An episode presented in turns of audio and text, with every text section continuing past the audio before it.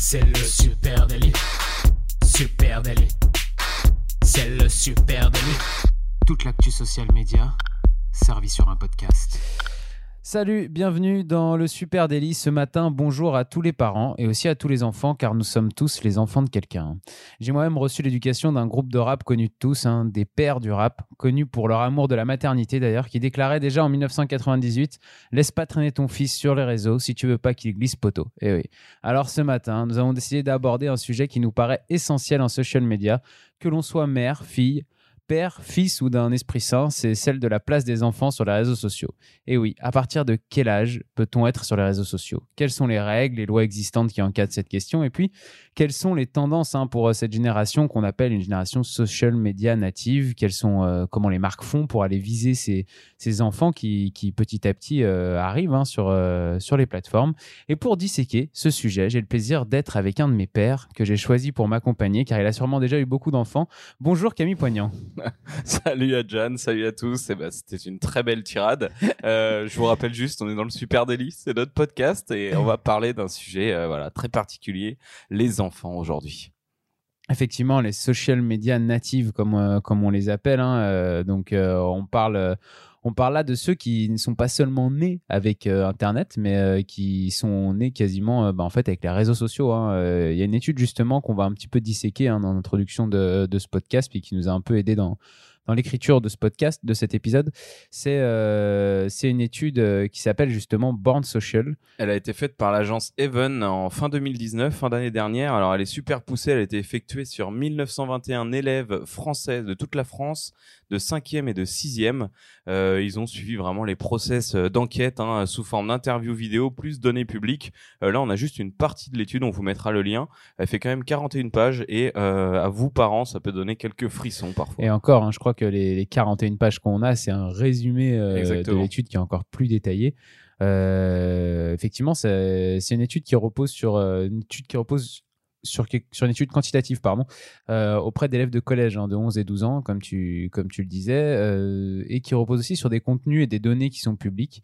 le premier chiffre qui fait mal, enfin moi que, j'ai pris un peu en pleine, comme une bonne porte dans la, dans la tronche, c'est que 84% des enfants de 12 ans pardon, ont un smartphone. C'est bah énorme. C'est incroyable. C'était une bonne excuse au début quand ils partaient euh, au sport. Euh, comme ça, on pouvait les contacter. Mais maintenant, c'est devenu une tradition. c'est là où tu te rends compte que tu es vraiment vieux. Parce que moi, je me souviens que j'ai eu euh, mon premier téléphone quand j'ai eu mon brevet donc en seconde. Et, aujourd'hui, je me dis, ok, en fait, à 12 ans, 12 euh, ans, c'est quoi? C'est l'équivalent de la sixième, euh, à peine 5, sixième, cinquième, et bah tout, il y a 84%, 8, 8 enfants sur 10 qui ont, euh, qui ont un smartphone, c'est énorme. Et ils passeraient deux heures en moyenne sur Internet. Par jour par jour, oui, bien sûr, j'ai pas presté. et ben moi, je reparle, je parlais hier avec nos collègues de, du temps qu'on a passé dans notre jeunesse à lire les paquets de céréales le matin. Aujourd'hui, bien sûr, on lit des articles pour préparer le super délit, mais euh, bah, la, vie a bien changé quand même. Hein. Ouais, je trouve ça hallucinant, mais au final, euh, il y a une forme de logique. Hein. Euh, c'est pas si étonnant de, que les enfants soient autant sur les réseaux sociaux quand, bah, de toute manière, leurs parents déjà y sont, leurs grands frères y sont, les, dans leur famille, tout le monde y est, leurs amis, c'est un effet qui, qui est logique et d'ailleurs, il y a un truc qui, qui dans cette étude qui m'a fait rire, c'est que euh, les jeunes arrivent sur Snapchat parce que c'est leur maman qui leur a montré. Ouais, j'ai vu euh, le témoignage d'un gamin qui Donc, dit ça. choisir, hein, euh, voilà. Et il y a un chiffre qui est intéressant justement pour aller plus dans le social media, c'est que un enfant sur deux est inscrit sur un réseau social, donc c'est quand même impressionnant. Et 90% d'entre eux le sont en troisième. C'est quand même fou. Oui, voilà. Et les enfants de 5e sont en moyenne inscrits à 3,6 plateformes sociales. Voilà. Donc en gros, à partir de la sixième, cinquième, euh, il y a déjà euh, la moitié des enfants qui est, qui est, sur les qui est sur les réseaux sociaux et sur plusieurs plateformes à la fois en plus. Et puis euh, et puis après, en, plus ils grandissent en troisième, ils sont des ils sont quasiment tous sur sur sur Instagram, Facebook, Quand toi, sur Snapchat, sur TikTok. Ton utilisation de Snapchat se limite à Candy Crush et que et que et que ton Facebook tu y vas une fois toutes les semaines, et ben eux ils sont sur quatre plateformes, voilà, en cinquième. C'est assez dingue. Alors, on va rentrer un peu dans le détail et euh, notamment sur les limites d'âge parce qu'on a envie d'y voir un petit peu plus clair. Alors, c'est assez simple. Hein. Euh, les réseaux sociaux sont, euh, sont interdits aux enfants de moins de 13 ans. les plateformes respectent la législation américaine hein, pour ça. Euh, qui limite l'âge du coup à 13 ans. C'est le cas par exemple du groupe Facebook avec euh, Facebook et Instagram. Et pour rentrer un peu plus dans le détail, la loi américaine interdit la collecte des données personnelles sur des jeunes de moins de 13 ans. Donc euh, forcément pour s'inscrire, il faut donner, il y a une donnée de collecte personnelle, parce qu'on donne son prénom, son nom, sa date de naissance, le pays dans lequel on vit, etc. Et créer un compte avec des fausses informations constitue une infraction d'utilisation des réseaux sociaux et même pour une personne qui a moins de 13 ans. Alors, euh, limité à, euh, donc l'accès euh, débute à, à, partir de 13 ans et jusqu'à 15 ans, ils doivent avoir le consentement de leurs parents. Et c'est marrant ce que tu dis, hein, cet accès est en effet limité. Donc très jeunes, ils apprennent à ne pas lire les petites lignes comme nous on le fait et à mentir sur leur âge. Euh, toutes les plateformes aujourd'hui, elles sont obligées d'afficher ces étapes de mhm. validation. Euh, d'ailleurs, il y en a que j'ai découvert au travers de l'étude. Hein, quand tu mets une date de naissance qui est trop jeune, tu as une autre euh, page qui apparaît en disant avez-vous le consentement de vos parents? Parce que là vous êtes trop jeune. et aujourd'hui, tout ça génère en fait une génération d'enfants invisibles. C'est des enfants qui sont cachés sous de, de faux âges en fait sur les plateformes. Euh, donc ils sont ils sont invisibles aux yeux de la loi, mais une fois inscrits, ils sont pas toujours si invisibles. J'ai fait un petit tour sur les hashtags. Et figure-toi que sur Instagram, si tu t'amuses à regarder euh, hashtag 11 years, 11 years old ou euh, 10 years old, tu as quand même 400 000 publications. Et eh oui. Et là, tu les trouves facilement. Ouais, on les retrouve assez facilement. Et, c'est pour ça, d'ailleurs, tu parlais de, de, l'histoire du consentement. Euh, c'est la loi française hein, qui a évolué dernièrement, justement, parce qu'il y avait beaucoup de moins de 13 ans qui allaient euh, sur les réseaux, euh, qui a évolué avec la loi RGPD, un règlement général sur la protection des données, qui a été adopté le 25 mai 2018. Et il renforce, comme tu disais, le, consentement et la transparence sur l'utilisation des données. Et ce qui a changé à ce moment-là, c'est que justement, en fait, à partir de 15 ans, les enfants peuvent, enfin, un ado, du coup, peut consentir seul, comme un majeur, à la collecte de ses données personnelles. Donc, il, lui, il peut euh, clairement euh, s'inscrire sur les réseaux et euh, valider tout un tas de choses tout seul, sans demander l'avis de ses mhm. parents. Alors que les 13-14 ans, eux, ont besoin du consentement de leurs parents. Et quand on a moins de 13 ans, on n'a juste pas le droit d'être sur les réseaux sociaux. La dernière limite qui leur reste après, c'est j'ai moins de 18 ans. Et puis après, bah, c'est des adultes, quoi ça va très vite. Exactement. Alors on peut déjà faire un petit tour sur les, euh, sur les plateformes hein, sur lesquelles euh, ils sont. Euh, on va le faire rapidement parce qu'on avait déjà un épisode qui s'appelait, je crois, Où sont les moins de 13 ans sur les réseaux sociaux que je vous invite à aller écouter. On remettra le lien. Ouais, on remettra le lien dans, dans les notes. où on rentrait un peu plus dans le détail. C'était il y a moins d'un an ou un an, donc c'est encore quand même assez frais. Mais pour vous donner une idée, ce que l'étude nous dit, c'est que bah, Facebook, c'est le réseau des adultes. Hein. Ça, on le savait, on le répète déjà assez de fois comme ça. donc les enfants, bah, soit ils connaissent pas, soit ils voient leurs parents sur, euh, sur cette plateforme. Euh, pour eux, euh, c'est vraiment pas, c'est vraiment pas la plateforme sur laquelle ils ont envie d'aller. Et sur les 11-12 ans, c'est une plateforme qui est en chute libre, hein, qui a perdu quasiment 20% d'audience sur ses enfants. Donc ils sont vraiment, ils sont vraiment à la bourre. Pas de surprise ensuite, hein, il y a TikTok qui est la plateforme qui monte chez les très jeunes, troisième plateforme la plus utilisée chez les 11-12 ans. On a Snapchat qui est largement devant numéro 1, euh, encore en progression avec 90% des 11-12 ans qui ont un compte Snapchat. C'est énorme, j'étais complètement choqué. Et puis euh, Instagram, 90% pardon, des 11-12 ans qui sont inscrits hein, sur les réseaux sociaux bien sûr. Et euh, Instagram est tout simplement numéro 2 et reste à ISO avec ce qu'il y avait l'année dernière environ. Voilà. Alors, ce qui est marrant dans cette étude là, donc euh, voilà, en lien avec les plateformes que tu viens de citer, euh, ce qui ressort aussi dans l'étude, c'est que cette génération de jeunes, euh, les jeunes invisibles, elle suit des marques de luxe et elle achète sur Wish. Et en fait, ce qui ce qui montre en fait qu'ils mimiquent le comportement de leurs parents, qui vont suivre bah, aussi des marques, hein, tout simplement, pas forcément de luxe, et qui vont acheter sur Vinted. Donc en fait, ils reproduisent un certain mode de fonctionnement sur les réseaux sociaux à leur portée. ils disent aussi qu'ils vont sur qu'ils vont sur TikTok pour jouer et euh, mimiquer les autres personnes qui y sont, hein, parce que tu as beaucoup de, de, jeunes ados ou même de, de jeunes adultes. Hein, je pense à Thibaut InShape ou plein de, plein de personnes qui sont très actives sur les plateformes pour les jeunes euh, ou même qui font des interviews sur Gulli après.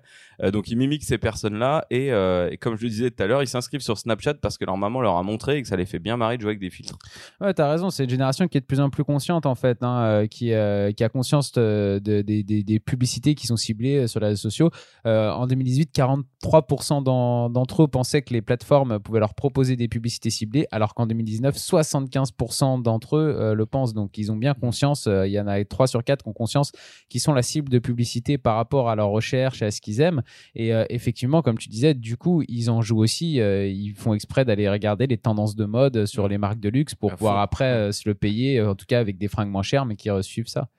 Il y a une autre, euh, il y a une autre grosse euh, tendance hein, euh, chez, ces, chez ces jeunes, c'est la, montée des messageries privées. Et en fait, on ressent là un peu tout l'impact du gaming qu'il peut y avoir dans cette tendance, puisqu'on retrouve Discord. Euh, je sais que vous en avez parlé avec, avec la Twitcheuse Maudie dans l'épisode avec Exactement.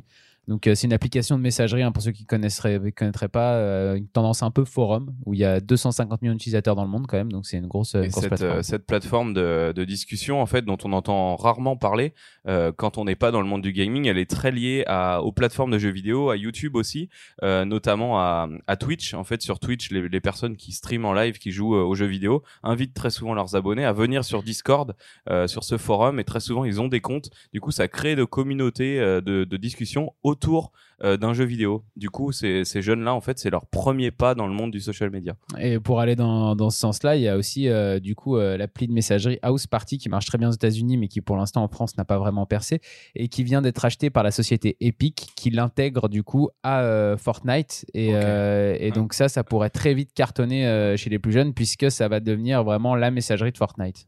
Ok, oui, donc c'est là où on voit le lien vraiment entre le jeu vidéo, euh, Discord et euh, Fortnite même carrément. Euh, alors on a aussi un donc ça ça, ça soulève plein de questions hein, forcément Bah Euh, oui. j'imagine qu'en écoutant vous vous êtes un, vous découvrez plein de choses et c'est un peu inquiétant Euh, je, je rebondis sur un truc tu parlais de la publicité tout à l'heure en, en nous écoutant là je me dis en fait euh, s'ils achètent sur Wish c'est qu'ils sont quand même salement tapés par de la publicité. Parce que nous Wish on en voit déjà tous les jours. Alors j'imagine pas eux et c'est que ça marche hein, donc c'est un peu grave. Euh, L'autre chose dont on, dont on voulait parler, c'est euh, si les, les plateformes et les marques qui sont sur ces plateformes euh, sont est-ce qu'elles sont pas un peu trop incitatives? Euh, On sait qu'il y a un cadre légal, on en a parlé avant sur les âges, euh, sur ce qu'on a le droit de faire, mais est-ce que la, la responsabilité dans ce, dans ce sujet n'est pas aussi du côté des plateformes?